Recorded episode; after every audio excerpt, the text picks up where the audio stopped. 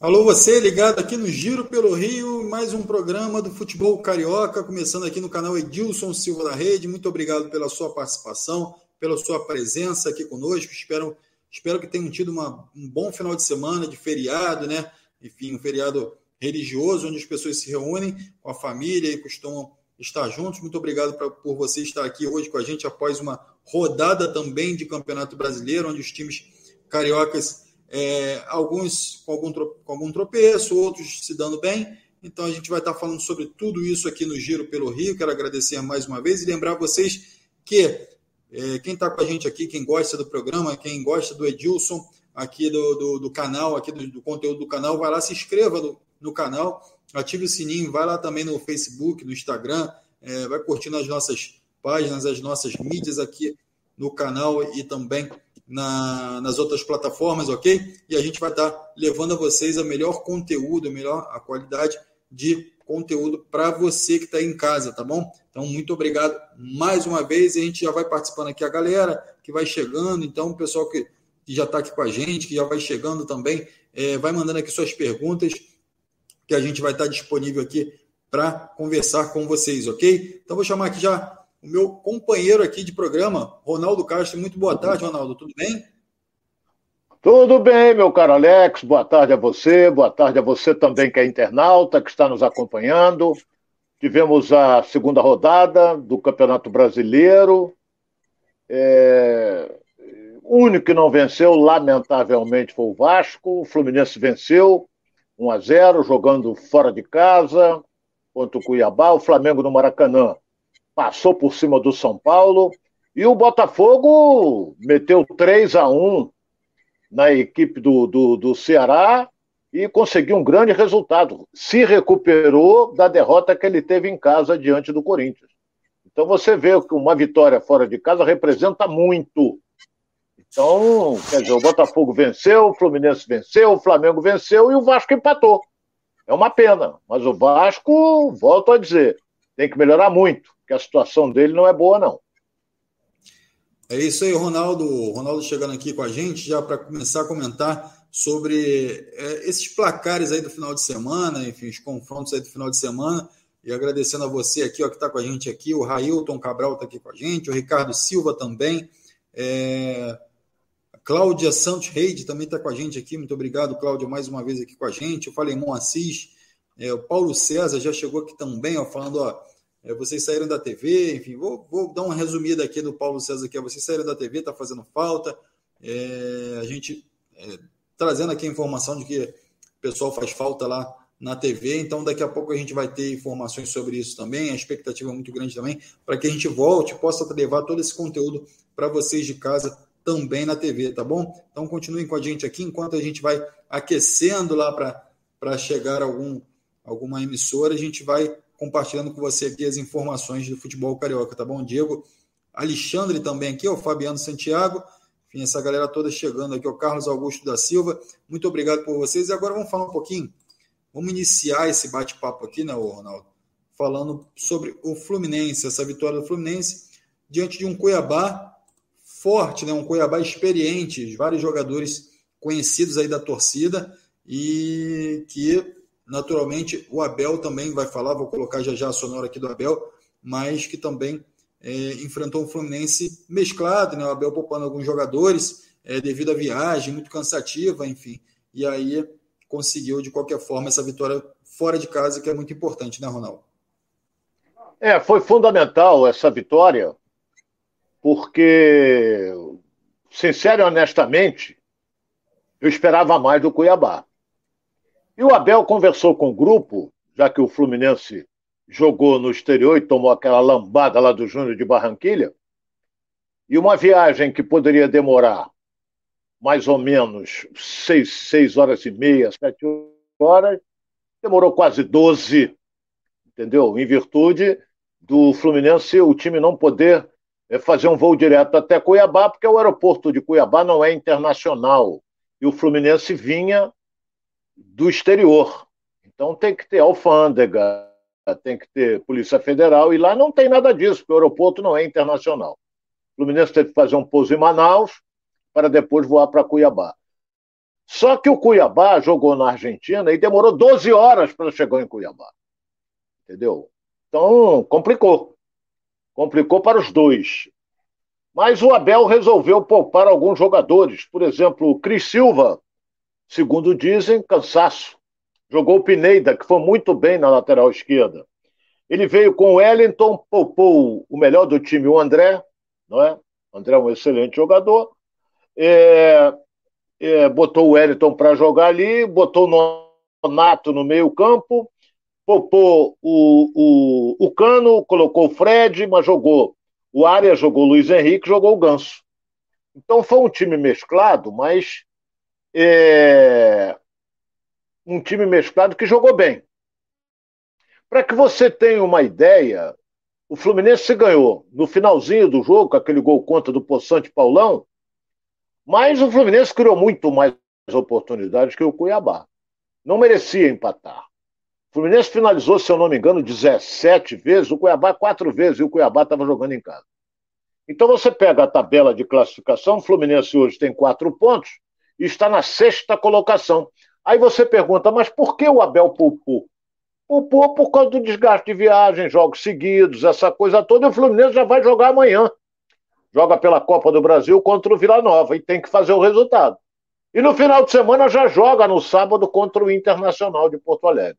Então o desgaste é grande, então tem que poupar alguns jogadores, essa coisa toda, mas de qualquer maneira conseguiu um bom resultado. A vitória foi muito importante, meu caro Alex, muito importante mesmo. E agora vamos torcer para ter um resultado positivo amanhã e também no sábado contra o Inter.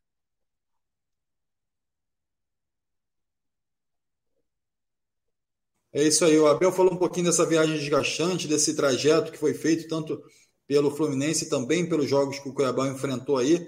Então a gente vai trazer essa sonora já já do Abel aqui, mas antes eu quero falar com a galera aqui ó, que está participando, ó, o Diego Alexandre. Minha pergunta para o Ronaldo: o que, está, o que ele está achando do menino João Gomes e o Lázaro? Diego, a gente vai falar já já do Flamengo aqui, então fica ligado aqui no Giro pelo Rio. A gente vai refazer essa pergunta aqui para o Ronaldo, tá? Eu quero trazer também o André Paixão aqui, que está sempre aqui é, participando com a gente aqui, ó, tá falando, ó, boa tarde, fazia já um tempinho que eu não vinha nesse programa maravilhoso. Obrigado aí, André Paixão. Isso aí, galera, tá com a gente aqui, o Francisco Matos também. Flusão jogou mal, mas ainda assim foi melhor do que o time horrível do Cuiabá. Falou aqui o, o Francisco Matos. Galera já alfinetando aqui o, o, a galera do Cuiabá aí. Ronaldo, desses três meses de trabalho, foi o melhor jogo do Flamengo no comando do Paulo Souza, Falemão Assis. É isso aí, Falemão, já está aqui com a gente, está sempre aqui participando, então segura aí que já, já a gente vai entrar no Flamengo e vai falar sobre essa vitória do Flamengo aí, é, importante dentro do Campeonato Brasileiro, né? Então Mário Frisch também está com a gente aqui, ó. Tô ligado aqui em casa, sou o Vascão. O Vascão também está com a gente aqui, já já a gente vai falar sobre esse empate do Vasco. Então a galera está participando aí, muito obrigado, vem chegando, vai deixando suas perguntas aqui, a gente vai tentar fazer o máximo de perguntas aqui para o Ronaldo, para que o Ronaldo possa esclarecer é o momento de cada time aqui para você de casa, tá bom? Então, muito obrigado. Vamos trazer aqui o Abel, que falou após essa, esse, essa vitória do, do Fluminense, e, e, ele compartilhou algumas informações aqui na coletiva de imprensa. Então, vamos ver aqui o que o Abel falou. Sabe o que acontece? É... Eu cobro muito meu jogador, mas eu me culpo muito. Eu acho que eu devia ter feito algumas mudanças para aquele jogo lá da Sul-Americana. É, não que nós tenhamos um plantel grande, não é isso, mas temos jogadores com qualidade. Poderia ter trocado um pouco, ter oxigenado mais, como eu fiz hoje. Então eu falei, não vou cair no mesmo erro duas vezes. Por quê? Nós fomos para lá na segunda-feira, é, nós íamos sair de manhã, treinar à tarde, no fundo, saímos à noite passamos a madrugada viajando. Então, estou falando de segunda para terça, perdemos uma noite. De depois do jogo para quinta, perdemos outra noite. E hoje vamos perder outra noite. E vamos jogar terça. É, é desumano. Não quero dar desculpa de nada. Porque o Cuiabá, eles teve aquela divisão de voo, eles foram até Curitiba, eu estava falando com, com com o Pitado antes do jogo. Eles foram até Porto Alegre, ficaram cinco horas. Porto Alegre foram para São Paulo, ficaram mais três horas. Chegaram aqui de madrugada também. Só que eles dormiram de quarta para quinta. Então é assim, você viu aqui todo muito erro de passe, né? Dos dois lados. É porque o discernimento não é o, o ideal. Agora, eles tiveram uma intensidade maior, nós sabíamos também que não ia suportar bem o segundo tempo. É, nós controlamos melhor. Agora, qual a defesa que o Fábio fez? Nenhuma, né? Então, eu fico feliz por, pelos jogadores, porque eu acertei na estratégia, podia ter errado aqui e ia estar confessando. Como falei que eu me senti culpado é, de não ter mexido no time na quarta-feira passada.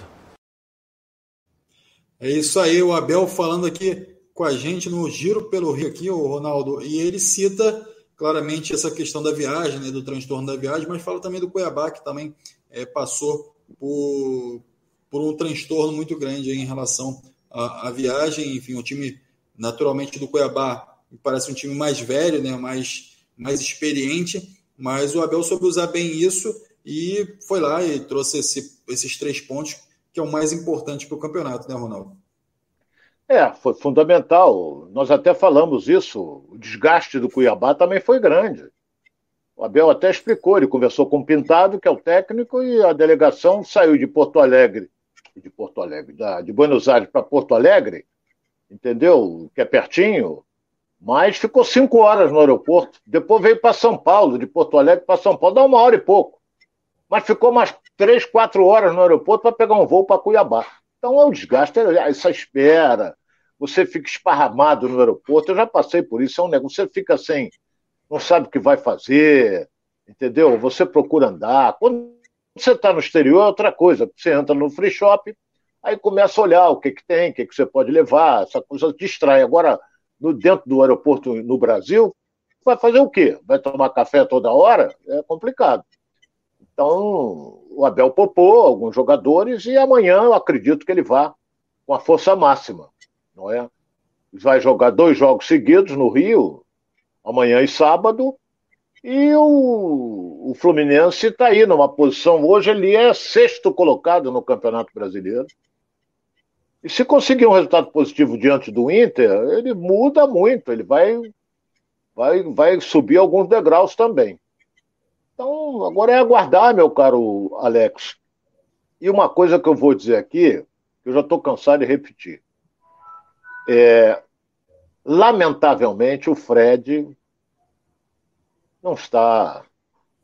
Ele jogou, começou o jogo, porque o Abel resolveu dar uma poupada no cano, que vem jogando seguidamente. O cano é bem mais novo. Brincando, brincando, brincando. O cano é mais novo do que o Fred, cerca de oito de cinco anos. Pesa. E o Fred não tem mais aquela velocidade. Teve um lance lá que, que a bola foi dividida entre ele e o goleiro, ele claramente tirou a perna. Se a outra, entra com tudo. Entendeu? Se ele tem um pouquinho mais de velocidade, ele chegava primeiro que o goleiro. Então ele tirou a perna primeiro, para não se machucar e para não machucar o goleiro. Entendeu? Ou então machucar os dois, ele e o goleiro. Mas não. Sincero e honestamente, sou fã de carteirinha dele, mas tá na hora mesmo de pendurar a chuteira. Não é? E o Fluminense só tem, por enquanto, o cano. Apesar de que o Caio Paulista, entrou o Caio Paulista no segundo tempo, e o Caio Paulista forçou o Paulão e o Paulão fez gol contra. Fala, Alex. Você falou em, em, na intensidade do Fred, você falou em tirar o pé. E quem me pareceu também que está tirando um pouquinho o pé, está evitando alguns dribles é, que antigamente, antigamente, enfim, parece que é muito velho, né? Mas parece que antes conseguia fazer esses dribles com facilidade é o Luiz Henrique, né? Ele parece que de fato ele não está arriscando muito mais como arriscava antes. Então você acredita que de fato ele está tirando o pé por conta dessa transferência aí que vai acontecer aí no meio do ano? Olha, Alex, pode até ser. Pode. Mas a transferência está concluída, só falta ele sentar a bunda no aeroporto, pegar o avião e ir embora. Está tudo fechado. Não sei nem se. Mas já deve ter recebido algum dinheiro porque pagou o salário aí. Então. É... E ele deve estar tá pensando que ele é casado, vou levar minha mulher, vou levar minha, é, minha família. Ele está pensando nisso. Agora, quando entra em campo, eu volto a dizer aqui: quando você entra em campo para jogar, você esquece tudo, tu quer jogar. E ele teve lampejos, mas também não está tendo aqueles lampejos que ele tinha antes da transferência. Você, eu concordo plenamente com você. Agora, ele está tentando alguma coisa e vai melhorando gradativamente, porque daqui a dois meses ele vai embora. Então, o Abel até começou com ele, porque o ataque, olha bem, o ataque do Fluminense não foi ruim, não. Foi Luiz Henrique, Fred e Arias. Entendeu? Então, um ataque até com jogadores, o Fred. É aquele negócio, joga pelo nome. Porque não tem mais a mínima condição, ele sabe disso. Entendeu? Vai fazer uns golzinhos aí de vez em quando, vai, porque ele tem boa presença de área, mas não. Para você começar com ele não dá, não, porque você já queima uma alteração. Ô, Ronaldo, é, quem entrou como titular também nesse jogo foi o Nonato. É, como é que você viu a atuação do Nonato aí? Parece que é, a torcida vinha pedindo ele já há algum tempo para poder estar tá participando aí do time titular, mas é, o Abel naturalmente tem seu time na cabeça, tem dificuldade de encaixar de repente o Nonato nesse time, mas aí ele entra e faz até uma boa partida, né, Ronaldo? Como é que você viu a participação do Nonato no, no jogo? Ele foi bem. Ele é bom jogador, ele tem boa técnica, ele é um jogador que, que sabe partir para o ataque, ele sabe, sabe chutar, bate bem na bola, entendeu? Então, mas não é titular. Titular, na, no meu time, joga o Iago. Não joga o, o Nonato, joga o Iago. O Iago defende, ataca, chega. Não atravessa um bom momento, hein? Mas é um excelente jogador.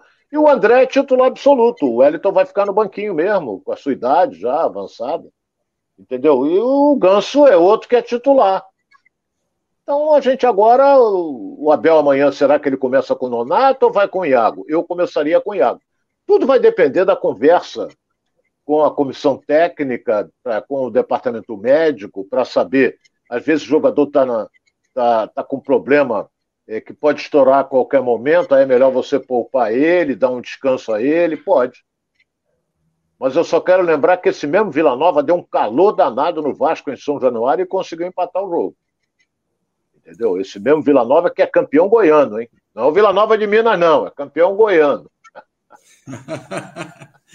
é isso aí. Você de casa, o que, que você acha? Você entraria com o Nonato, o Iago? Quem você prefere? Lembrando que o Iago sempre joga com muita intensidade, então o que o Ronaldo está falando aí da, da, de uma possível é, substituição pode ter sido em função disso também, está próximo a estourar uma musculatura aí, e aí a departamento médico dá uma segurada. Então, você de casa, responde para a gente aí, a galera que está participando aqui do chat, quem você prefere, se prefere o Nonato, se prefere o Iago no meio-campo do Fluminense. O Ronaldo já é, colocou a avaliação dele em relação a esses dois jogadores. E agora eu conto com você de casa para responder aqui para a gente. Eu vou trazer algumas perguntas aqui dos internautas referente ao Fluminense. Lembrando que a galera que está participando aqui o Paulo.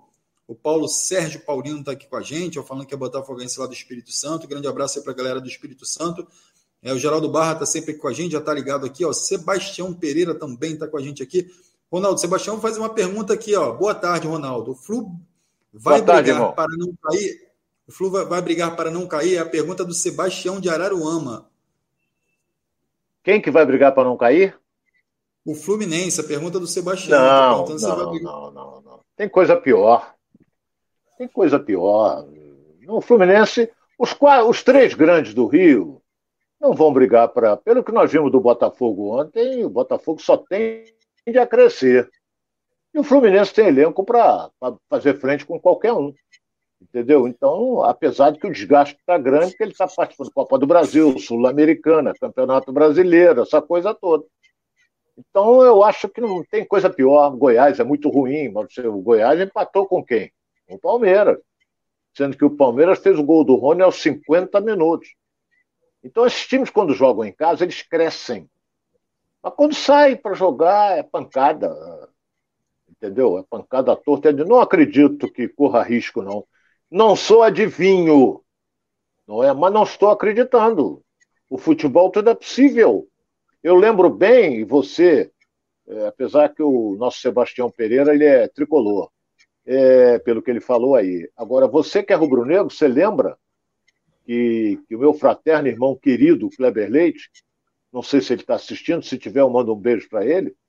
É, o, É, o grande Kleber, meu irmão. Agora, é, eu lembro que ele montou como presidente do Flamengo o ataque dos sonhos, Edmundo, Romário e Sávio. Olha bem esse ataque, Edmundo, Romário e Sávio. Quase caiu para a Série B. Então, isso acontece. Nada dá certo, o cara entra sozinho, manda na trave, aí o outro vai, o goleiro espalma, daqui a pouco ele entra, bota para fora, o adversário vai lá, mete um gol, fecha e fecha e ganha de 1 a 0. Então, tudo é possível. Agora, eu não acredito que o Fluminense corra risco de cair, não. É, lembrando, né, Ronaldo, que o Fluminense, o Mário Bittencourt montou um time aí visando a Libertadores. Então foi precocemente eliminado da Libertadores, mas é, tem um time forte, né? Montou um time com, com, com peças importantes aí para poder fazer uma boa campanha na Libertadores e agora vai naturalmente é, disputar os outros campeonatos e buscar é, uma melhor, um melhor posicionamento dentro desses campeonatos, né? Deixa eu ver aqui se tem mais alguma pergunta aqui sobre o Fluminense aqui, a galera aqui do Flu vem, vem trazendo aqui a gente. Ó, Ronaldo, boa tarde. Você não acha que o Thiago Neves, mesmo com 36 anos, tem vaga nesse time do Flu? É o Kleber Augusto está perguntando aqui. Não, não, não. Já teve a sua passagem. É, o Thiago Neves eu vi o ano passado jogando pelo esporte ou pelo Náutico. Um dos dois. Ele estava lá em Recife. Mas não. Cai no pé dele, ele sabe o que faz, mas não, é bom jogador e tal, mas pro, pro Fluminense não. Não acredito que, que o Fluminense esteja pensando nele. Sinceramente, não. É isso. É isso aí, Ronaldo. É, o pessoal está perguntando aqui também quem, quem é outro, outro jogador que pode estar livre aí no mercado é o Allan Kardec, que estava no futebol chinês e que pode que está sem receber salário e que naturalmente vai estar livre aí no mercado para é, negociar sua volta ao futebol brasileiro, ou sua ida para um outro clube internacional, mas é, alguns clubes brasileiros já demonstraram algum tipo de interesse. E aí a pergunta do Francisco Matos é se o Allan Kardec caberia ali no Fluminense. Ele teve uma. Ele, ele é cria do Vasco. Não é. Ele, ele teve uma passagem boa, ele saiu do Vasco, acho que ele foi para o Palmeiras se eu não me engano. Ele é um caneleiro de marca maior, mas ele andou fazendo gols importantes. Ele é grandão, ele tem uma. Automaticamente cabeceia bem. Não sei como é que ele está no futebol, qual o país que ele está, sei lá onde é que ele está, mas ele está com salário atrasado e quer voltar. Agora, joga mais do que o Cano? Não. Mas é outro estilo. Ele é grandão, é uma opção ofensiva nas bolas alçadas. Depende. Pode até interessar o Fluminense. Depende. Mas ele não é esse fenômeno todo, não. Mas de qualquer maneira, num time entrosado, ele pode dar certo.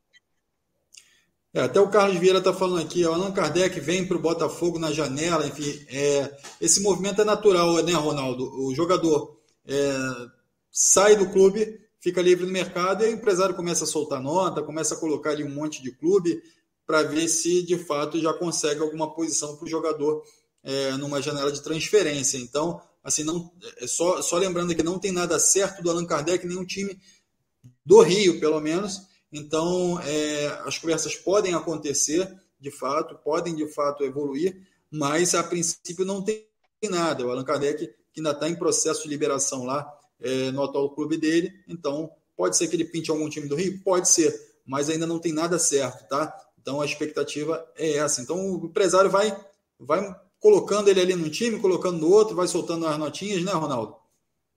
É, é verdade. Mas eu acredito que, que o Allan Kardec dê prioridade ao Palmeiras. Eu acredito. Porque Palmeiras tem, não tem um centroavante. Tem o Navarro, tem que andou fazendo gol, mas no jogo passado foi razoável. Mas ele deu alegria ao Palmeiras. Então agora, se ele vier para o Rio, o Vasco acho que ele não vem, porque deve ter um salário alto e não sei se ele vai querer disputar a Série B. O Flamengo ele não tem vaga, ele pode vir para o Fluminense, pode vir para o Botafogo. Botafogo tem o Erickson, tem Matheus Nascimento, que não é centroavante, mas é um jogador de boa técnica, um belíssimo de um ponta de lança. E não jogou ontem em virtude de estar com os problemas particulares. Entendeu? Eu sou contrário a isso, sabia? Me perdoe o Matheus Nascimento, mas eu acho que, em primeiro lugar, resgata o, o lado profissional. A não ser que esteja alguém morrendo na família, aí você tem que dar assistência. Mas é, na hora de sair o, a grana no final do mês, ver se ele falta. Não falta. Se eu não me engano, foi o avô dele que morreu, foi até homenageado ontem é, ah, bom. Então é outro. Então esquece tudo que eu falei. Esquece tudo que eu falei. É, ele poderia ser seu avô ser um grande companheiro dele. Esquece, esquece tudo que eu falei. Ficou traumatizado. Então tá certo. Liberaram o jogador com problemas particulares. Eu não sabia que tinha o falecimento do avô dele. É isso aí, Ronaldo. É, a galera falando aqui, o Fred tem que se aposentar logo, o André Paixão está falando aqui, a galera participando Também aí, o Fluminense, o Fluminense podia contratar para o lugar do Fred o jogador Pedro Raul, ex-Botafogo, enfim, que, que, deu muitas. Pedro é... Raul está jogando. Ele está jogando. Eu vi ele esse final de semana. Eu acompanho todos os jogos aí, eu fico às vezes fico procurando aqui no, no, no Premier, o jogo, ele tá, pelo Raul, aquele compridão, acho que ele tá jogando, acho que no Goiás, eu acho. É deu mais, Vou dar uma mais raiva, do, deu mais raiva a torcida do Botafogo do que alegria, né? Então o pessoal tinha, teve muita expectativa nele e acabou ele não correspondendo a essa expectativa. Um jogador que tem muito potencial, né? Mas que parece que é, de fato não conseguiu ainda ou, ou, ou não vai conseguir é, trazer essas alegrias aí aos torcedores. Então, a expectativa de jogador alto, forte, que tem qualidade, né, Ronaldo? Está jogando no Goiás, né? Está jogando no Goiás, foi o que eu falei. Naquele, eu assisti o jogo Goiás e Palmeiras. Ele dá trabalho, porque ele é grandão, entendeu? E, e uma bola alçada, ele é perigoso. No Botafogo ele andou fazendo uns gols aí, mas depois a torcida caiu no pé dele, ele perdeu a motivação, o Botafogo teve, negoci... teve que negociá-lo e eu vi muito torcedor alvinegro chorando, que eu conhecia com a saída dele. Né? Ô, Ronaldo, é... vamos mudar um pouquinho aí o botãozinho, vamos passar para o Flamengo. O Flamengo que jogou também, se impôs diante do São Paulo, mas antes eu queria falar um negócio aqui, porque na sexta-feira, Ronaldo, você falou o seguinte: a pergunta foi é... quem poderia é, estar fazendo a função ali do, do do Bruno Henrique como ala, né, é, na, na, ausência do Bruno Henrique pela contusão que teve. E aí você citou o Marinho, ah, o Marinho poderia estar jogando ali, o Marinho poderia fazer essa função. É, e aí muitos, muitos internautas aqui, a galera que, que participa aqui com a gente, enfim, um ou outro aqui, falou: ah, não, o, o, o Marinho não pode fazer, nem louco e tal. Depois eu vi alguns comentários também no Twitter, pessoal criticando e falando: ah, pô, tá falando besteira, é, não tem nada a ver. E aí, ontem, ou seja, quem assiste aqui o programa, quem está aqui com a gente, sabe disso. Ronaldo cravou lá o Marinho lá. O Marinho entrou, resolveu o jogo. Enfim, ah, resolveu, ajudou a resolver o jogo. Enfim, teve uma participação importante em gol. Então, assim, é... aqui a gente estuda o futebol. Ronaldo é um estudioso do futebol, traz as informações de forma correta para você. Não tem especulação aqui, não tem ninguém falando de achismo aqui. Aqui é, são muitos anos de futebol dentro desse bate-papo aqui para você que está em casa. Então, é, você que está ligado aqui todo dia com a gente, você vai escutar só é, o que é verdade dentro do futebol. Você não vai escutar nenhuma especulação, ah, porque o jogador pode chegar, porque o jogador não pode chegar, ah, porque o jogador pode ocupar aquela função, ah, tá falando besteira. Não, aqui é papo sério, é papo sério sobre futebol, é responsabilidade. Aqui é jornalismo. Então, a gente está fazendo aqui no YouTube, mas a gente tem responsabilidade com você de casa, tá ok? Então, muito obrigado a você que participa com a gente, que traz essa, é, é, é, essa, essa troca de ideias aqui com a gente positiva, entendeu? Então, o Ronaldo cravou lá, e aí tá aí o Marinho, participou, foi bem, e e o Flamengo ganhou. Como é que você viu essa vitória aí do Flamengo, Ronaldo? Olha, meu caro Alex, o Flamengo dominou o jogo. Flamengo foi melhor, meteu 1 a 0 com o Gabigol. Depois o São Paulo empatou numa cabeçada. Não é? Mas a gente notava claramente que o Flamengo era melhor. Muita disposição, muita determinação. Entende? Então, é, é, é, você via que a qualquer momento o Flamengo ia fazer o gol e a torcida sabia disso entendeu? A torcida sabia disso. Então, o Paulo é, não mudou o esquema dele. Às vezes ele ficava num 4-5-1, às vezes num 3-5-2, às vezes 3-6-1. É, mas, por exemplo, ele começou com Lázaro, fechando aquele lado esquerdo, porque o Everton Ribeiro jogou mais pelo meio e caindo, caindo onde ele gosta, pelo lado direito, que ele traz a bola para a perna esquerda e ele chuta muito bem. Então teve o Arrascaeta, que na minha opinião foi a melhor figura do Flamengo. O Gomes, o, o menino Gomes jogou muito bem, entendeu? O menino Gomes foi muito bem no jogo. E o Thiago Maia também foi bem. O Everton Ribeiro, como sempre acontece, é substituído. Paulo Souza sempre tira. Colocou o Matheus França, um menino que veio da base, que teve uma contusão séria, uma fratura, e vai ficar afastado algum tempo. Entendeu? Então, a gente entender da seguinte maneira: foi boa a apresentação do Flamengo? Foi. Jogou muito bem. Eu esperava muito do São Paulo, mas o Flamengo não deixou o São Paulo jogar, marcando em cima. Você vê que aqueles que entraram, Marinho, Pedro, o André, aqueles jogadores que entraram, era marcação alta, lá em cima, não deixava o São Paulo tocar bola, essa coisa toda. Mas o Flamengo dominou, fez 3 a 1 como poderia ter ganho demais. Agora, sem dúvida alguma, na minha opinião, o melhor foi o Arrascaeta.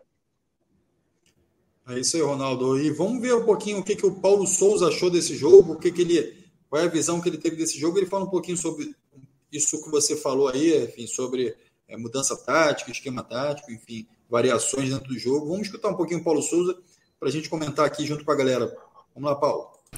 Eu tenho vindo a dizer e vou voltar a repetir a importância é, de todos os jogadores que estão no elenco sobretudo quando treinam bem, quando se dedicam, quando estão centrados, eh, têm muito mais chances de, de poder jogar. Ou seja, o processo também é intuitivo eh, na forma como nós vamos treinando, como nós vamos lendo o próprio jogo, tudo aquilo que eles nos vão dizendo durante as sessões de treino e os momentos deles determinam tomadas de decisões durante o jogo. Eh, e foi aquilo que aconteceu. Dei os parabéns a toda a equipa, sem dúvida, mas sobretudo a quem leu bem o, jogo do banco, a quem percebeu o que é que tinha que ser feito e a, a determinação, a intensidade e depois a qualidade individual que, um, que puseram em campo para podermos sair hoje vencedores. Eu posso começar já pelo Isla, uh, porque hum, se tu te lembras na altura em que utilizámos o Isla, foi exatamente pela necessidade que tínhamos, pontual, em, zagueiros, ou seja, ter um, lateral que normalmente tem capacidade de construção, podê-lo baixar, tem capacidade de poder defender a profundidade defensiva e dentro das dificuldades que nós tínhamos no elenco nessa mesma posição, procurar entender se o Isla poderia ser uma opção nesse preciso momento. Depois fomos corrigindo, Uh, e temos vindo a tomar outras decisões, como foi o caso do Arão, nessa mesma posição. Em relação à pressão alta, não é, da primeira, não é a primeira vez. Depois, eu falo aqui sempre na complexidade que os jogos nos dão, porque os, os adversários são diferentes, a nível coletivo e individual. A ideia da, da, da pressão alta, ela sempre existiu, umas vezes uh, bem interpretada, boa intensidade, Uh, boa capacidade de roubo, não é a primeira vez, já tivemos muitas uh, opções em quase todos os jogos de termos pressão alta, roubarmos e termos capacidade para podermos ter uh, situações de finalização, como tivemos hoje, várias, sobretudo nos primeiros 10, 15 minutos. por isso é algo que nós procuramos. Temos que melhorar bastante sempre que um, o nosso bloco defensivo é um pouco mais baixo, em várias um, um, em várias um, situações, distâncias, entre linhas, uh, ou seja, ser um bloco único. Conforme vamos para a frente, também temos, quando baixamos, temos que juntar mais linhas. Sempre que o fizemos, uh, tivemos muita capacidade para poder defender. Sempre que as linhas tiveram um pouco mais distantes uns dos outros, demos mais uh, possibilidades ao nosso adversário de hoje para poder chegar um pouco mais à frente. É isso aí, o Paulo Souza, é, passando a visão dele de jogo, que ele entendeu que está certo, o que está errado, o que, que precisa melhorar, Ronaldo. Você concorda com o que o Paulo Souza falou?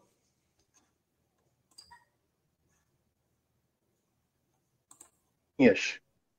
Linhas, é, às vezes ele não sabe.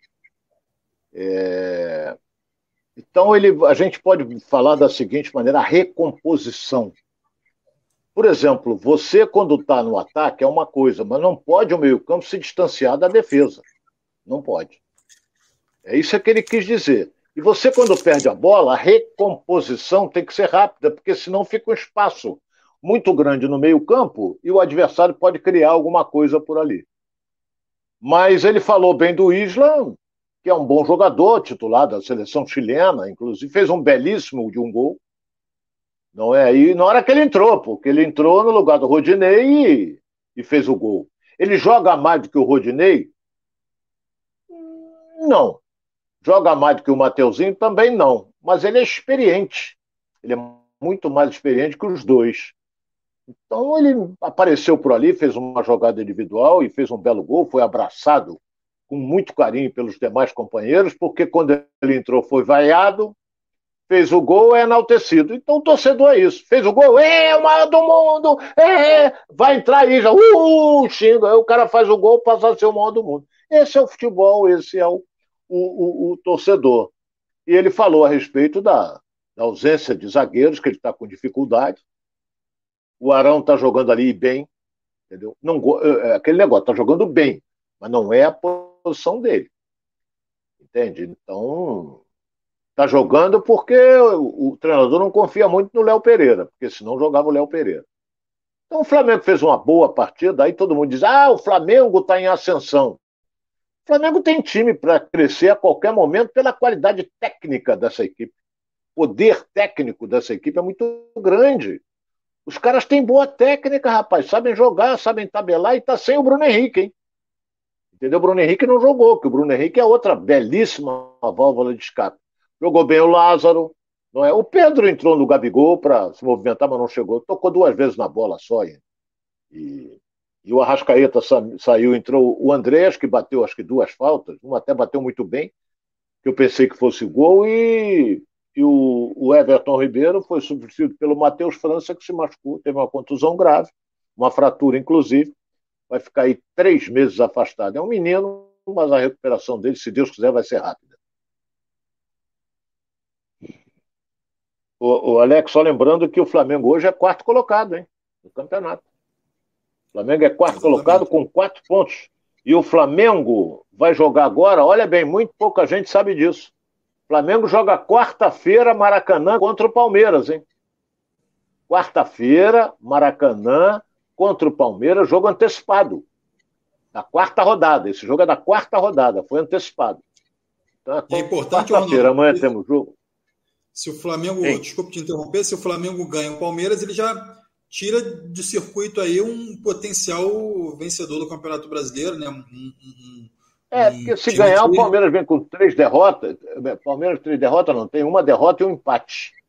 Mas é cedo, Alex. Ele ganha aí três, quatro, cinco seguidas e tem time para isso, o Palmeiras. É, mas, mas é claro que, que você perdendo, os outros que estão atrás vão vencer e e você começa a colocar uma coisa chamada à frente. Mas é muito cedo ainda. Entendeu?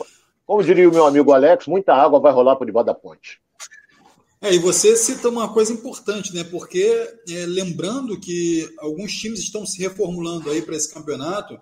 Então, assim, é, esse início de campeonato é muito de conhecimento, né? Onde o treinador vai conhecer alguns times, alguns, alguns jogadores. E aí eu estou falando num contexto geral, é, times que foram completamente reformulados, que trouxeram jogadores novos, e no meio do ano a tendência é que esses times também que têm fôlego para isso possam se reforçar com outros jogadores. E aí o, o, campeonato começa a mudar um pouquinho de figura, times que estavam é, ali no meio da tabela começam a ter mais fôlego, ter mais força, outros times que já estão é, lá embaixo podem também trazer novos reforços. Então, assim, eu acho que esse campeonato é uma grande incógnita e que pode sim ter alguma mudança de rumo, algumas mudanças de rumo aí no meio do caminho.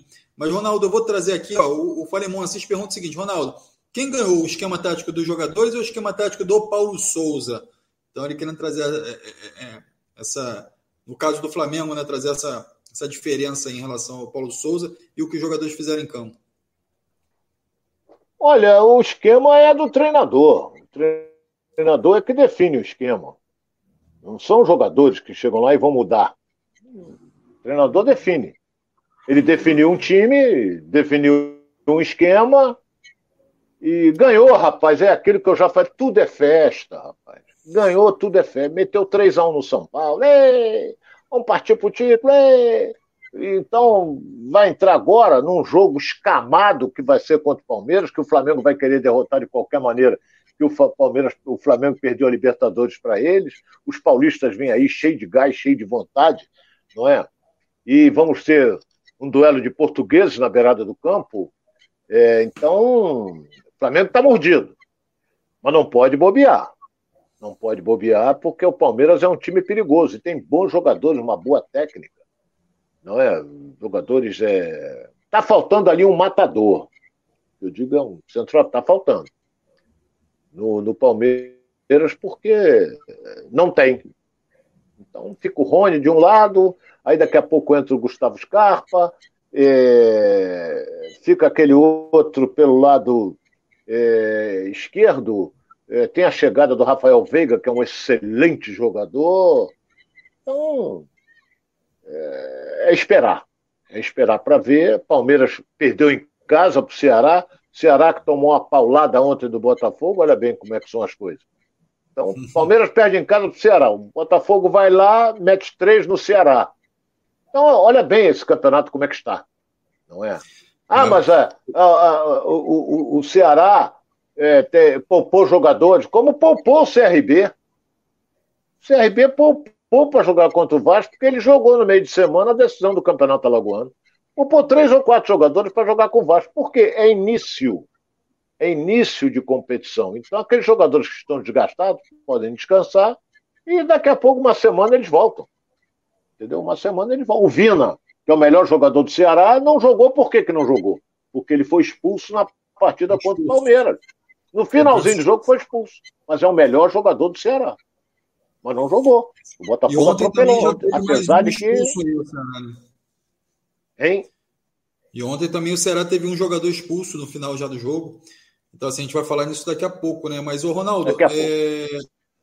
o Rafael Maurício está aqui com a gente também, ó, mandando a São Paulo, foi dominado. E aí ele fala assim: ó, manda um abraço aqui pro Lenilson, que está sempre ligado aqui com a gente aqui. Um abraço, Lenilson. Obrigado aí pela participação aí, pela presença aqui conosco. O Serinaldo Maranhão fala: acredito que o Isla é o melhor lateral do Flamengo. Eu acredito que esteja falando. Agora já é o melhor. É. Agora já é o melhor. O Leonardo Neves fala: o Flamengo ganhou com a raça do time individual. O Leonardo Neves ainda segue aqui, ó, onde o Flamengo dominou o jogo. O São Paulo que é fraco, mal treinado pelo é, Rogério Senna, né? A galera ainda com um resquício aí de, de raiva é. aí do Rogério Senna. São Paulo vinha bem. Tem uma boa equipe. É, tem, tem certas coisas de treinador que eu, que eu não entendo. Eu, por, por exemplo, do São Paulo, para mim, o Luciano não pode ficar fora, não, mas tá fora. Entendeu? É, então, é, esse é o problema do Rogério Senna. Ele vem realizando um trabalho bom no São Paulo. Não é? Mas ontem perdeu. Eu lembro bem que Fernando Diniz era técnico do São Paulo, chegou aqui e meteu cinco no Flamengo. E aí? Vocês esqueceram disso? Ah, foi o treinador. Não, o esquema que ele monta. É claro que é o treinador, ele monta um esquema direitinho, vê o adversário, estuda. Não é? Ele mostra para os jogadores, olha, nos tapes, olha aí, cuidado com esse setor aqui, cuidado com aquele ali. Ele corta sempre aquele aquele lado, tem que ter isso também. Entende? Então, o Flamengo ontem foi superior. Mas não é, tem que ainda melhorar, melhorar e ainda vai. Agora, não pode inventar, parceiro. Inventou, complicou. Você está falando de invenção aí, Ronaldo. O Carlos Roberto está falando aqui, ó. Ronaldo, o Marinho joga melhor do lado direito? É uma pergunta, né? Por que o técnico sempre tenta inventar alguma coisa? Olha, para começar, o Maria é canhoto. É... Então ele joga pelo lado direito, como jogava no Santos, como jogava lá no Sul também. Ele traz, que ele é um jogador rápido, ele traz a bola, ele dribla para dentro, ele chega na intermediária, dá mais um tapa na bola e mete um canudo que ele sempre chutou bem. É o míssil Agora, aleatório. Pelo lado... Hein? É o tal do mini míssil aleatório que ele denominou. É, míssil aleatório. Nós estamos aí tendo uma guerra aí, é. Ucrânia e Rússia. Então tem muito míssil passando por aí. Mas aqui não, graças a Deus não. Mas é... ele é bom jogador, sempre foi. E outra coisa que a torcida gosta, ele é malandro, ele quando, ele quando entra, ele entra correndo, marcando, derrubando, não sei o que, tomou cartão amarelo, não importa, vai para dentro, não sabe, a galera, vai, vai, vai, a galera gosta disso, a galera vibra com isso, é, entendeu? É, o Flamengo já teve volantes ali que eram jogadores razoáveis, mas a vontade, a raça, é, encantavam. Merica, teve aí um, um, recentemente aí teve um também que já foi embora, que, que marcava tudo, chegava junto, rasgando. O melhor cabeça de área que o Flamengo teve com uma técnica por disso foi o Tromba, nosso querido Andrade. Foi. Mas o resto é pegador, a torcida gosta disso, de vontade. A torcida não quer morcego, ela quer vontade, garra, suando a camisa. Se, se o jogador fizer isso, ele é aplaudido pela torcida. Agora, se der miguelaço, essa coisa toda, ele é vaiado. É isso aí. Galera participando com a gente aqui, a galera de Manaus também com a gente aqui, o Jonas, o youtuber, também está com a gente. É, o André já tinha falado, o Edilson Menezes está ligado aqui com a gente também. Então, assim, essa galera que vai chegando, que vai participando com a gente aqui. Lembrando para você de casa aí, galera que está aqui no chat com a gente, o pessoal também que, que não está participando do chat, mas também que está nos assistindo aqui, vai lá, se inscreve no canal, ative o sininho, vai no Facebook, no Instagram também, curte lá nossas páginas para que você receba todo o conteúdo aqui do Giro pelo Rio e também lá no Twitter, que a gente também vai, depois que acaba o programa aqui, a gente vai debatendo isso lá no Twitter. Então, a galera também que tem Twitter, que gosta, já segue lá também Edilson Silva na rede. São as nossas redes aqui do Edilson Silva, onde a gente vai trazendo o Giro pelo Rio para você de casa, tá bom? Então, muito obrigado. Ô, Ronaldo, tem aqui também o Luiz chegando, ó, de Vitória, Espírito Santo, Botafoguense. Então, a gente vai falar agora também de Botafogo. O Botafogo que é, arrancou uma vitória diante do Ceará aí, vitória importante, principalmente é, por ser a primeira vez que o Luiz Castro, à beira do campo ali, é, pôde conduzir o time é, de perto e algumas peças importantes se destacando aí, é o caso do Romildo, né? Tem entrado bem, fez um bom jogo aí, é, no último jogo que ele participou aí e foi titular, fez um bom jogo, né? E agora vem entrando e vem dando muito, muito volume de jogo ao Botafogo mas algumas peças ainda precisam melhorar bastante. Mas o principal fato que a gente observa nesse jogo do Botafogo, Ronaldo, foi o improviso é, do lateral esquerdo, né? O Botafogo entrou com, com Daniel Borges. Daniel Borges na lateral esquerda, né? Para poder suprir uma deficiência que já, já vinha sendo, sendo constatada aí. Enfim, aí o Jonathan passa a ser quinto reserva, o Hugo também passa a ser reserva, e aí ele faz um improviso que é, conseguiu resolver ali um problema defensivo do Botafogo, Ronaldo. Como é que você viu essa partida do Botafogo? Eu fiquei preocupado. Eu fiquei preocupado porque o Botafogo meteu 1 a 0 é, e depois, um finalzinho, o Ceará empatou e deu um calor danado no Botafogo. Eu digo, porra, tem que melhorar esse time aí, entendeu? E o placar 3 a 1 não espelha o que foi o jogo, mas ganhou de 3 a 1 pô, o que vale é lá, 3 a 1 eu tô cansado de dizer isso. Entendeu? Então, o Vitor Sá foi muito bem, fez até o primeiro gol. Agora, lembra que eu falei aqui? Muda um pouquinho o negócio de ficar reclamando de arbitragem, negócio de cair toda hora, de andar na pontinha dos pés. Estou me referindo ao Chay. O cara já tirou o Chay ontem. Olha, e botou o Romildo, que foi muito bem. Olha, meu caro Chay, eu estou a cavaleiro, porque eu sou fã do seu futebol, inclusive dei maior força, não trabalho na Light, mas dei a maior força para você ir para o Botafogo. Entendeu? Dei. Agora, você mudou maneira de andar, mudou, reclama de arbitragem toda hora, quer falta toda hora, e o outro está comendo você pelas beiradas. Então, por exemplo, o improviso que ele fez do Daniel Borges, Daniel foi bem. Mas o Alex, porra, ele colocou o, o menino é, no primeiro jogo, Jefferson, mal. Hugo, razoável. O Jonathan, então Jonathan. ele disse, por nenhum. De... O Jonathan, Jonathan. Então ele resolveu fazer uma improvisação. Ele pode ter. E não paga 10. O português deve ter treinado Daniel Borges para aquele setor. Não vai pegar no dia do jogo colocar o cara para jogar ali. Não é isso. Entendeu? Quem fez uma boa partida, até saiu cansado, foi o Rama. Fez uma boa partida também. E depois ele, ele mexeu. O que me surpreendeu no Luiz Castro é que ele mexeu corretamente, porque ele botou o Barreto, que é mais pegador. O Botafogo estava ganhando o jogo. Entendeu? Quem foi mal foi o Patrick de Paula. Outra vez, ele não reeditou as atuações dele no Palmeiras. Então o Botafogo está ganhando, ele tirou o Patrick de Paula, colocou o Kaique, que é outro pegador, para tentar neutralizar ali é, os avanços da equipe do Ceará. Mas o importante é que o Erisson fez dois gols, é o centroavante, é, bateu com muita categoria o pênalti, o Vitor Sá foi muito bem. E lá atrás, a zaga foi bem, o, o, o Alex. Tanto o Felipe Sampaio como o Canu. E às vezes eles trocavam. O Canu vinha para central, o Felipe Sampaio ia para quarto zagueiro. E o Saravia bem pelo lado direito, entendeu? É, o goleiro é razoável, mas o goleiro é o, é o gatito. Então, mas o Botafogo, quer dizer, essa vitória foi muito importante.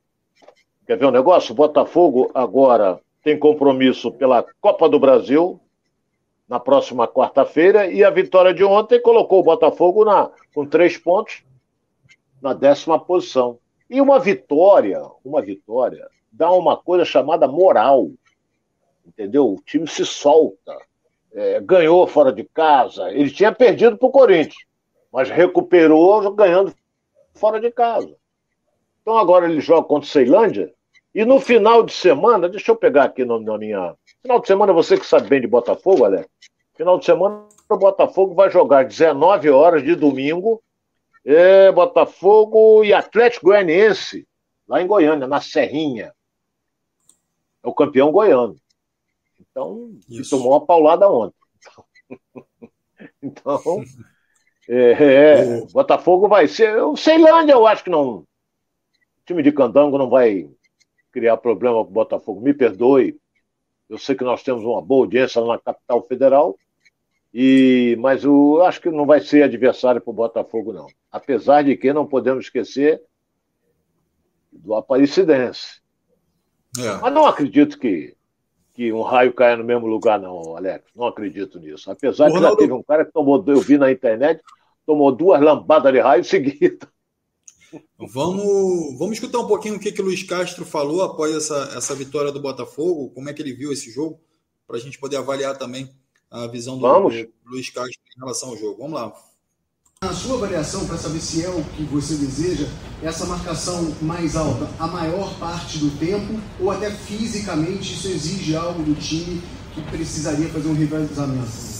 Sim, nós, nós tivemos vários jogadores, como vocês viram, e foi perceptível ao longo do jogo, com muitas dificuldades físicas uh, na segunda parte sabíamos que, o, que a equipa do, e não aconteceu por acaso, aconteceu porque a equipa da Ceará é muito boa. Nos últimos 15 jogos tinha perdido um jogo, não ganhávamos aqui desde os anos 80. Isso foi, isso não é fruto do acaso, é porque é mesmo difícil jogar aqui. A equipa deles uh, uh, do Ceará e o Dorival tem a equipa muito bem trabalhada. Vinha de uma vitória sobre o Palmeiras, e isso motivou-os ainda mais. E, e, sabíamos da dificuldade do, do, do, do jogo a partir do momento que nós encostássemos as linhas, ficássemos com linhas muito baixas, era impossível nós sairmos para ataque e dividir o jogo. Nós só conseguimos, eh, nós não entramos mal no jogo, entramos controlados, não, não criaram grandes situações de perigo na nossa baliza, nós fomos chegando à baliza adversária. Sabíamos desse ímpeto inicial, agora depois do, do, um, do um igual, ficou incontrolável. Foram 15 minutos de grande nível da equipa do Ceará 15 minutos em que podiam ter marcado o, o segundo gol e ficar em vantagem e complicariam muito o jogo. Soubemos sofrer nessa altura, soubemos sofrer no lado mental, mas não soubemos sofrer no lado posicional. Nós temos que sofrer um pouco mais à frente com a equipa, se tivermos que sofrer, e não abdicar daquilo que, que, que, que trabalhamos para o jogo. Uh, felizmente, na segunda parte, uh, a equipa esteve bem, o grupo esteve bem, também muito, muito apoiado, sentiu-se, apesar do ambiente, uh, grande ambiente no estádio, sentiu-se a nossa torcida bem viva ao longo de todo o jogo e nós sentimos esse apoio ao longo da, da, de todo o jogo e de uma forma mais, ainda mais evidente porque fez-se ouvir ao longo da segunda parte isso motivou-nos para, um, para um, uma boa segunda parte e um grande resultado. Parabéns aos jogadores e à torcida. É isso aí, ele fala muito sobre essa marcação alta, né, Ronaldo? Essa intensidade de jogo que ele busca no Botafogo, mas que também ainda falta muito na preparação física para que esses jogadores possam entrar nessa condição que ele quer de jogo, é onde ele vai é, marcar muito forte em bloco alto e quando defender, defende todo mundo. Mas é que você falou a mesma coisa do Flamengo, né? É, tem que estar muito compacto, as linhas têm que estar muito próximas, senão fica um buraco enorme. Mas é, é importante que o que ele falou da preparação física, né? Que ainda está sentindo muito a preparação física e lembrando que ainda tem jogadores a estrearem no Botafogo. É o caso do Gustavo Sauer, é o caso do Nicolas, que é o lateral esquerdo, que ainda não estreou, que enfim chegou, ainda está nessa preparação. Então, assim, ainda tem o Tietê, o próprio Tietê, né? Que também chegou no Botafogo. Então, são jogadores que ainda estão fazendo essa preparação, ainda vão sim passar por essa parte é, de climatização, vamos colocar assim, no Botafogo e aí, enfim, realmente precisa, para jogar dessa forma, precisa ter um preparo físico alto, né, Ronaldo?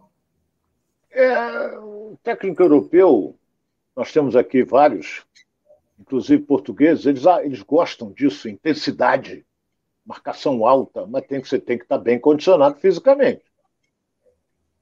Então você pega o time do Botafogo, por exemplo, o Saravia não jogava desde dezembro. Ele não pode estar 100% fisicamente.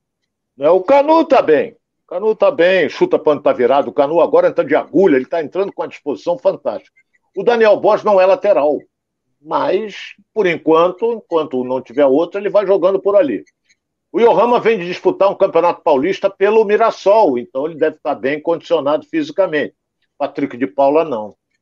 Ele era reserva no Palmeiras. E jogador, quando perde a condição e não tem espaço com o treinador, ele, em vez de esticar a perna, colocar a perna na parede, ele põe no, no formigueiro para sentir alguma coisa e, e não se dedica a fundo nos treinamentos. Não é o Vitor Sá veio de fora também. E o Eric tá, o Erickson tá, tá numa fase boa fisicamente, entendeu?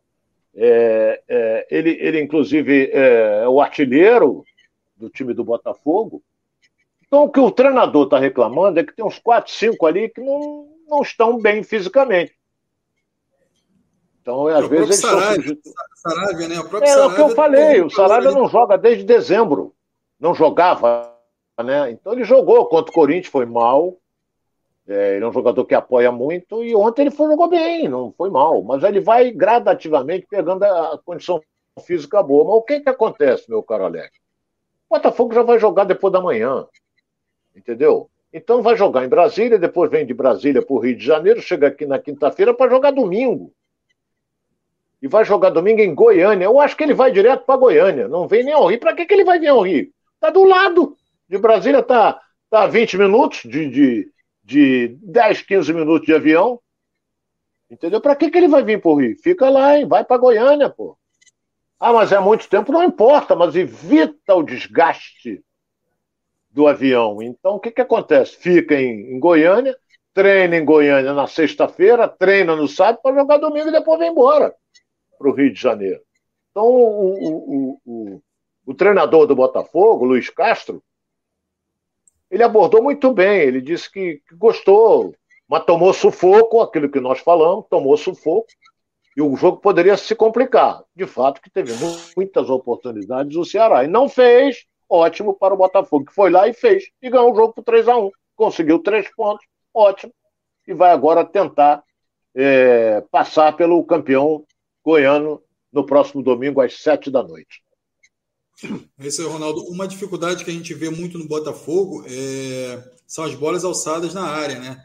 É... Quem conseguiu resolver muito bem esse problema foi o Carly, né? Mas a gente fala muito da idade do Carly, da velocidade do Carly, e aí eu não sei se é, de repente ele vê por esse lado que é um jogador que pode ser útil, mas porém é dentro desse esquema de intensidade, de velocidade, ele de fato não, não, não, não vai estar dentro desse esquema do, do Luiz Castro. Mas ontem o Botafogo sofreu muito com as bolas aéreas, não conseguiu, não conseguia tirar as bolas cruzadas dentro da área.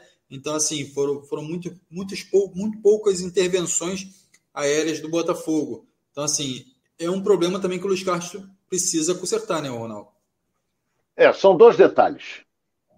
Primeiro deles é você evitar o cruzamento. Primeiro deles é evitar o cruzamento.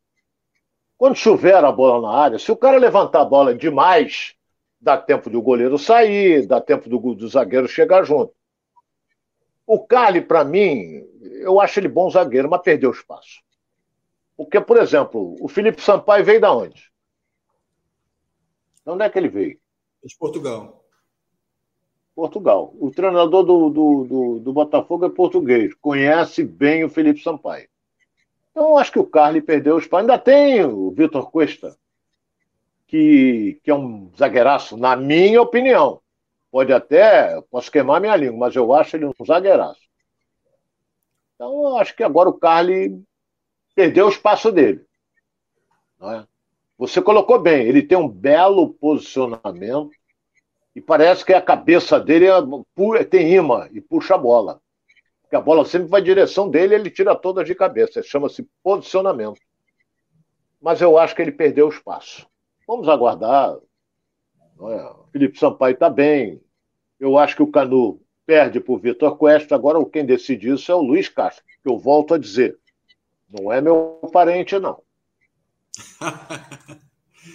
é isso aí, Ronaldo. A galera participando aqui com a gente aqui. Ó. O Andinho Teclado 2, 3 e, enfim, Corta ainda titular dessa, desse time.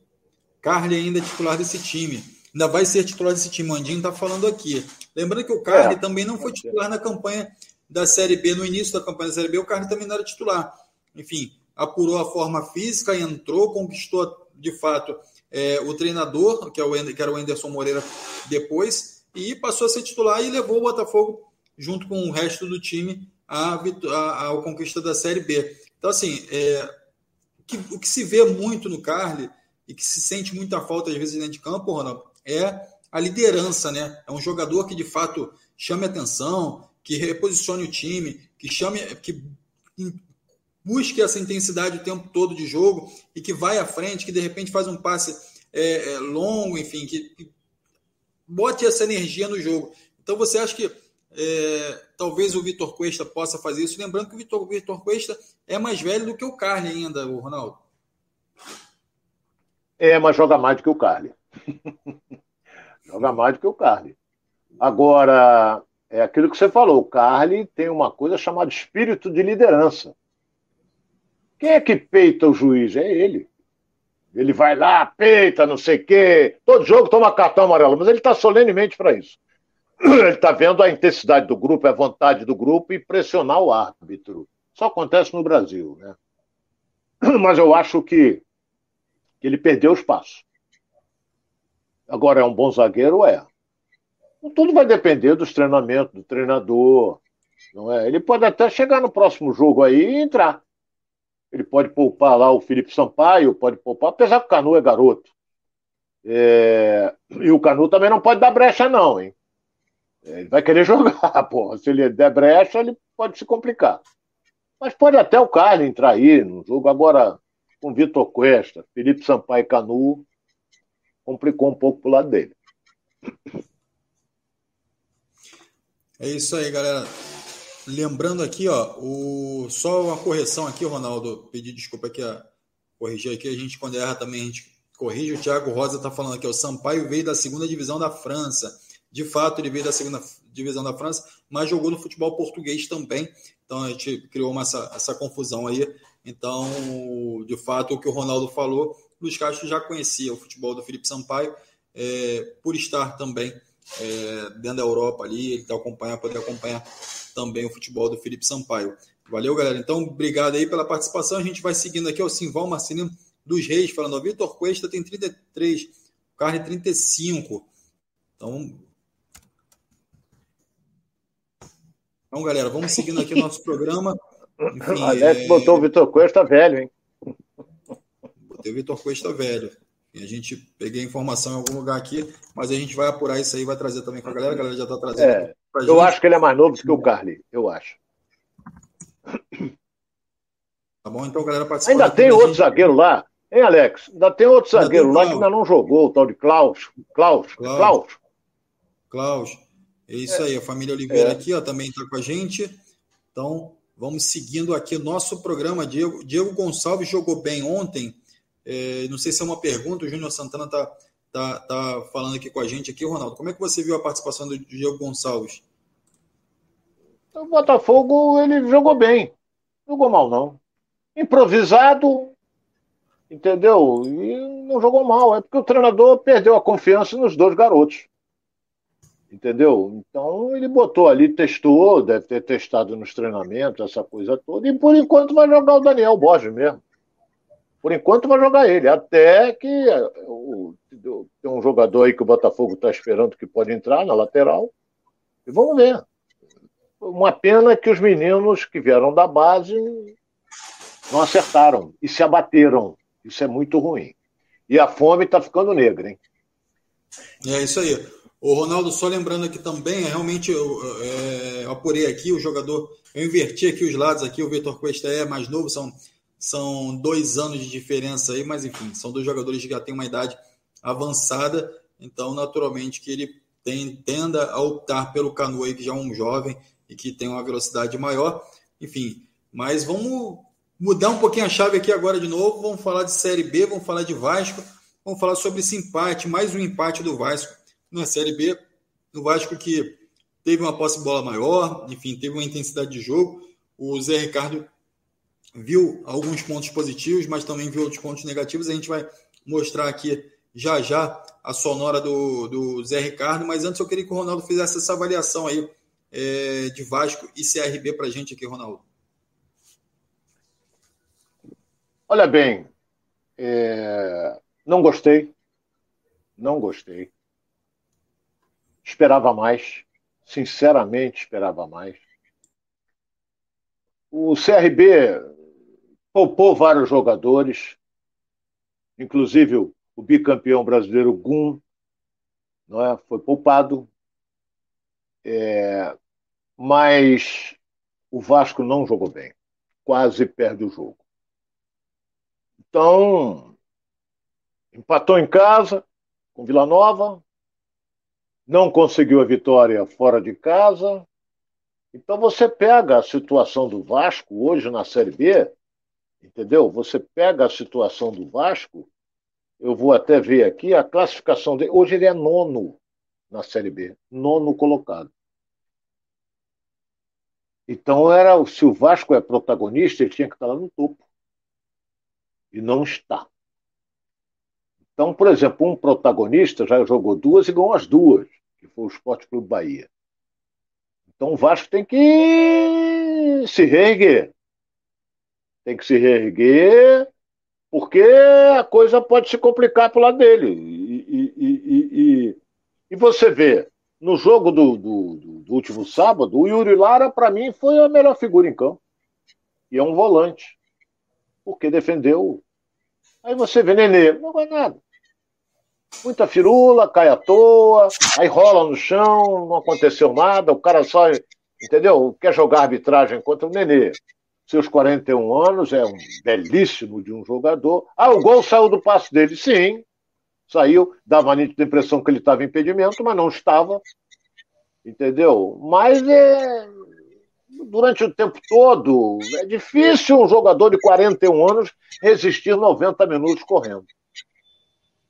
Mas o Vasco tem que melhorar muito. O torcedor do Vasco está me ouvindo agora, sabe, também está preocupado.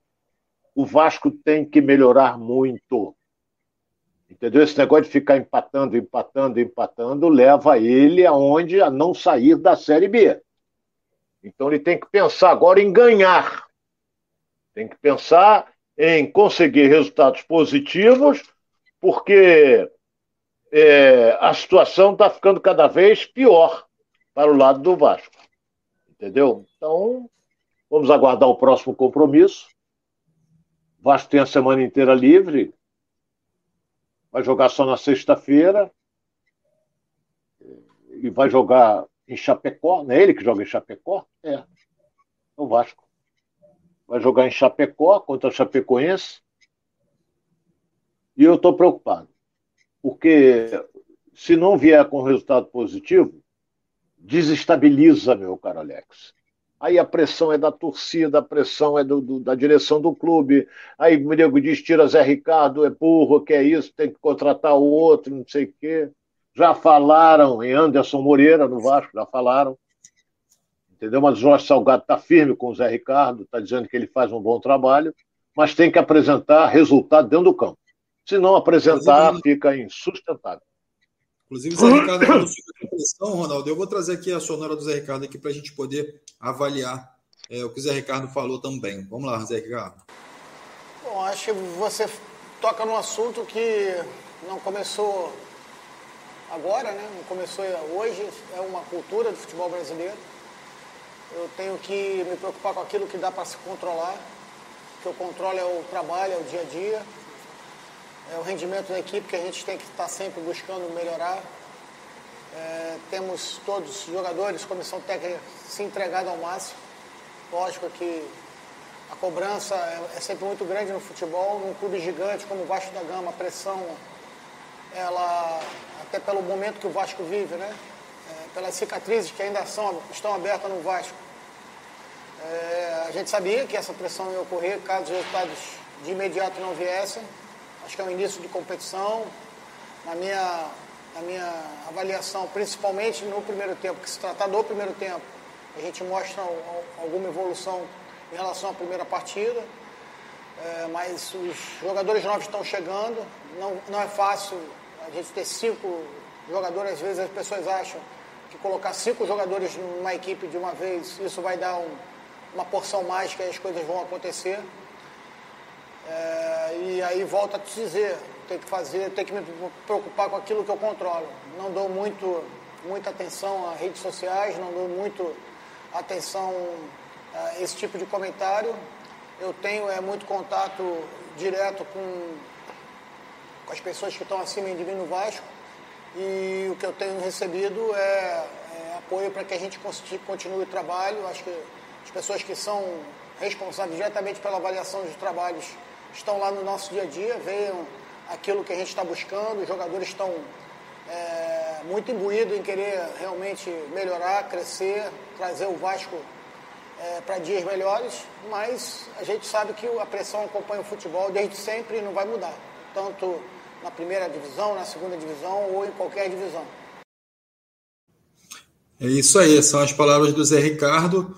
Ronaldo ele fala muito em não acompanha redes sociais, enfim, não está é, buscando muito essas informações externas, onde pode afetar de, de fato é, a capacidade dele de tomada de decisão, enfim, e, e, e também ele cita muito fortemente esses jogadores que chegaram agora por último do Vasco, é, a dificuldade de, de entrosar esses jogadores, de colocar eles no elenco. Como é que você avalia essa, essa declaração aí do Zé Ricardo? Ele botou no jogo passado contra o CRB, quando ele pegou a escalação do CRB e viu que estava desfalcado a equipe, poupado, foram poupados alguns jogadores, ele meteu um ataque, três atacantes ali ele meteu. Ele meteu o Raniel, meteu o Gabriel Peck e meteu o Figueiredo. Só que o Gabriel Peck, na minha opinião, tem que jogar pelo lado esquerdo. Ele está defendendo mais do que atacando. Foi até substituído pelo Eric, que deu um calorzinho. Gostei foi do menino que veio do Bangu. Não é? O Lucas Oliveira caiu pelo lado esquerdo, onde ele gosta de jogar, onde ele jogava no Bangu assim, e fez boas jogadas pelo lado esquerdo. Agora, não sei como é que está hoje o Anderson Conceição, porque ele se machucou, foi substituído pelo Zé Vitor, e a zaga diária, entendeu? Complica um pouco, não é? Complica um pouco. Então, Vasco agora é ganhar da Chapecoense. O Zé Ricardo diz que não acompanha, acompanha sim, é porque ele não quer dizer, mas ele ouve, ele vai na rede social, ele vê quem está dando cacete nele, ele vê quem está elogiando, ele sabe. Mas não vai dizer, pô, o cara me, o cara me criticou, não vai dizer. Vai dizer que não vê. É um bom treinador? Isso é indiscutível que é. Mas só que o Vasco não está acertando porque tem um elenco mediano. Tem um time mediano. Então o Vasco vai ter que ralar muito, mas muito mesmo. Olha que nós estamos no início, hein? Foram disputados seis pontos, o Vasco ganhou só dois. Então, estamos no início? Tudo bem, ainda faltam 36 jogos. Mas tem que pontuar, pô. Tem que vencer. Tem que vencer, porque senão a pressão aumenta. Aí você, por exemplo, tropeça diante da, da, da, da Chapecoense, vai jogar em São Januário, é uma pressão danada. É a torcida no cangote dos jogadores, não é? E a direção do clube, uma série de coisas. Mas nós temos que torcer para melhorar. E eu torço para o Zé Ricardo melhorar esse time do Vasco. É isso aí, Ronaldo. Como o Ronaldo já falou aqui, a fome está ficando negra. negra Lembrando aqui, galera, a gente queria ficar falando sobre futebol aqui a tarde toda aqui. Falar de futebol é muito bom, ainda mais com vocês que nos acompanham aqui no Giro pelo Rio. É, o Martin Lima está entrando aqui, ó, falando grande Alex, Ronaldo, boa tarde, boa tarde, Martin Lima, André Paixão. Boa tarde, irmão. O Geraldo Oliveira também participou aqui.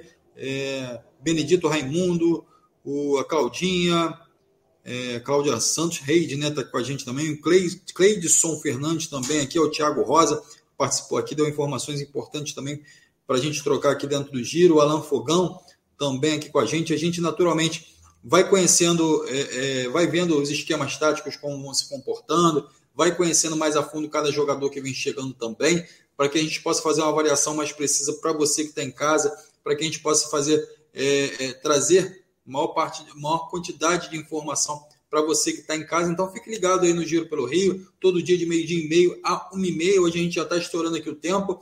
Lembrando também que ontem o Matheus França, no jogo do Flamengo, sofreu uma lesão grave, né? Enfim, vai passar por uma cirurgia, sofreu uma fratura. Então, é um jogador aí que jovem, mas que já, já passa por esse problema aí, Ronaldo. Importante, né? Para o Flamengo e para esse esquema aí do, do Paulo Souza é, o Matheus França, né, que ele vem utilizando bastante. É, nós falamos, quando você tocou no assunto Flamengo, nós, nós falamos que o menino sofreu uma, uma fratura e vai ser submetido a uma intervenção cirúrgica. E, segundo os médicos, a recuperação é um prazo de três meses, mas é garoto. Garoto, a consolidação é muito mais rápida. E a cirurgia apressa a recuperação. Então o menino vai se recuperar e vai voltar a jogar, porque é bom jogador. Mas uma pena que tenha fraturado a perna. É isso aí, galera. Muito obrigado por você que participou com a gente. Encontro marcado amanhã, meio-dia e meio, aqui no Giro pelo Rio. Eu, você Ronaldo, já para debater o futebol carioca, tá ok? Muito obrigado a você de todo o Brasil, de todo mundo, a galera de Manaus, de, de Vitória, do Espírito Santo, a galera de Brasília também, galera toda do, da região Nordeste, da região Norte enfim, que nos acompanha aqui também, enfim, o resto do Brasil também está com a gente aqui. Então, muito obrigado, continuem participando aqui. A sua presença aqui é muito importante para a gente e a gente gosta muito de trocar ideias sobre o futebol carioca com você, tá ok? Muito obrigado, tenha uma boa tarde. Grande abraço. Ronaldo, abraço. Um abraço grande. Muito obrigado a você que nos acompanhou, que nos aturou até agora. São. Que horas tem, rapaz? Então, deixa eu ver aqui. É... 13h55. É, faltam cinco para as duas. Eu, tô oco de fome. é isso aí. Vamos lá, galera. Um grande abraço. Fiquem com Deus.